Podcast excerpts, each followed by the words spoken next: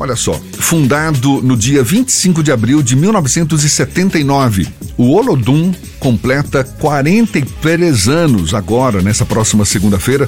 Olodum, que é uma palavra de origem iorubá e no ritual religioso do candomblé significa Deus dos deuses ou Deus maior, Olodumaré, que não representa um orixá e sim um, o Deus criador do universo e dele Senhor.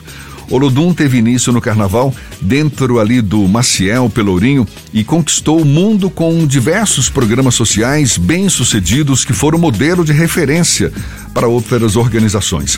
As cores do Olodum, basicamente, são as cores do pan-africanismo, as cores internacionais da diáspora africana. Além disso, a riqueza musical, somada aos sucessos do grupo, faz com que ele seja reconhecido até hoje em todo o mundo.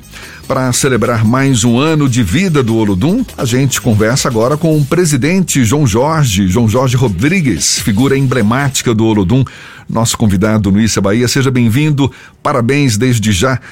O aniversário está chegando, mas nada como já estar em momentos de, de celebração, de comemoração. Bom dia, João Jorge, tudo bom? Bom dia, tudo bem? Como vai? Maravilha, um prazer. prazer falar com vocês, celebrar um pouco os 43 anos do Locum, aqui em Salvador, com o apoio da Jornal Tarde, do Jornal Mapa, da Tarde FM. Jefferson também tem sido um companheiro interessante.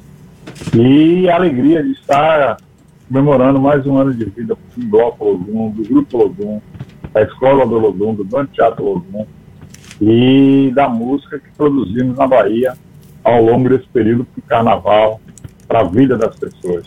Você tinha ideia, João Jorge, desse sucesso que o Olodum acabou conquistando ao longo dessas mais de quatro décadas? Você que está acompanhando desde o iníciozinho. Não, não. Nós não tínhamos ideia de que o trabalho ia gerar essa repressão toda. Nós fizemos o trabalho, principalmente a partir de 83, quando a gente reinventou o Olodum como grupo cultural, com atividades sociais, criação da escola Olodum através do projeto Quatro Tambores e os enredos de carnavais. Mas até os fundadores, que fundaram em 25 de abril de 79, Nego, Bo, Gordo, Bobô, Geraldão, Zé Luiz, é, eles não tinham uma ideia, e nós não tínhamos uma ideia de que o, o Lodum seria essa marca baiana andando pelo mundo. Mas que ia beneficiar todo um bairro, os moradores de um bairro, uma cidade inteira, com sua mística positiva e fazer coisas boas. Símbolo da paz, as músicas positivas sobre a Bahia, Brasil e o mundo. E, ao mesmo tempo, a gente teve também a sorte de vários parceiros internacionais nos procurar. Primeiro, em 81, a TV Granada de Londres. Depois, em 87, a produtora francesa Ariel de Bizu fazendo um, um, novo filme sobre Olodum, Zezé Mota e Grande Hotel. Depois, aí a vinda de Jimmy Cliff saiu no mesmo ano. O trabalho com Gal Costa e Vale Salomão na Argentina.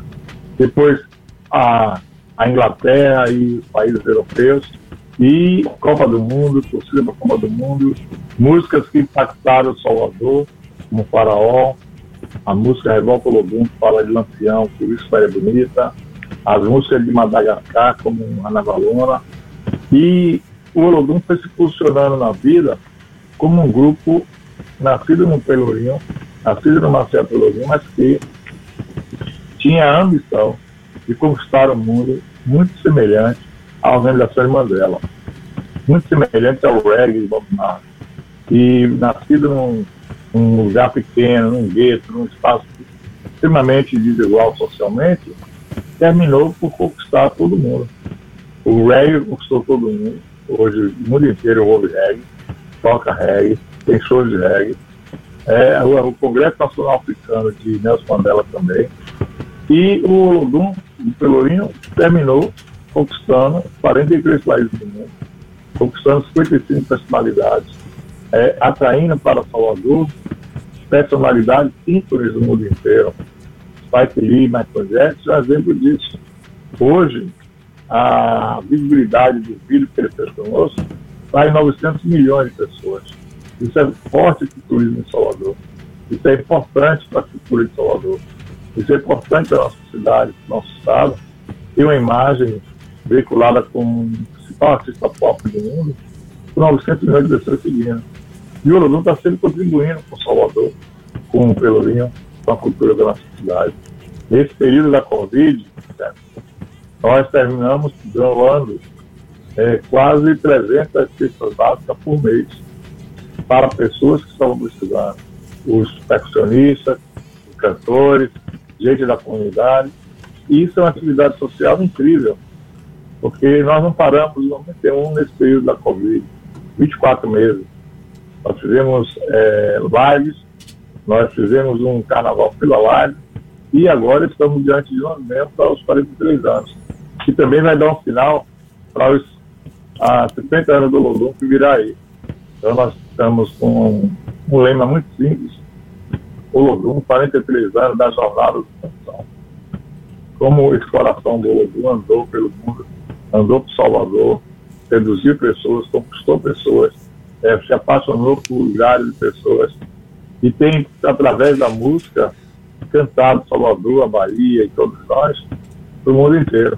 Então nós somos assim, num, numa felicidade grande, há três dias do, do aniversário do Lulu.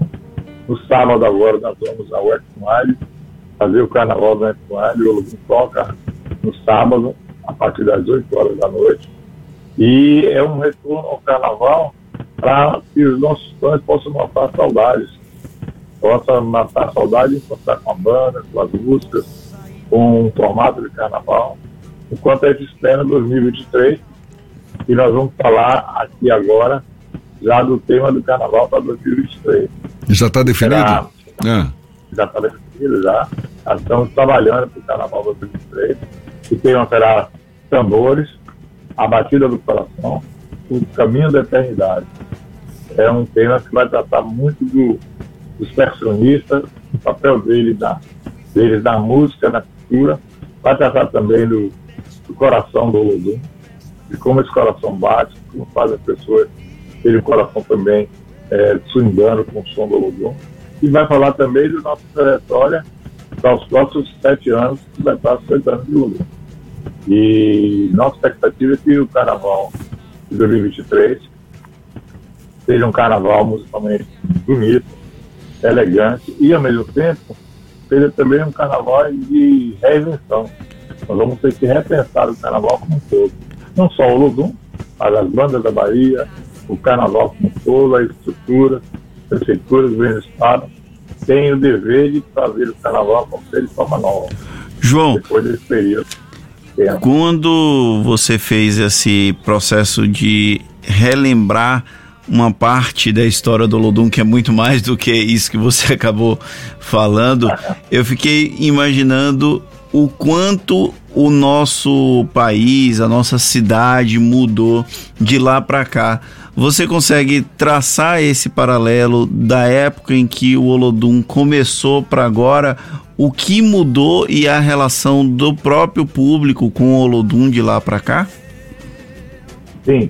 O Olodum em 79, 80, 83, saía com um trio de madeira, tinha músicas populares, mas que não tocavam em rádio, que não foram gravadas.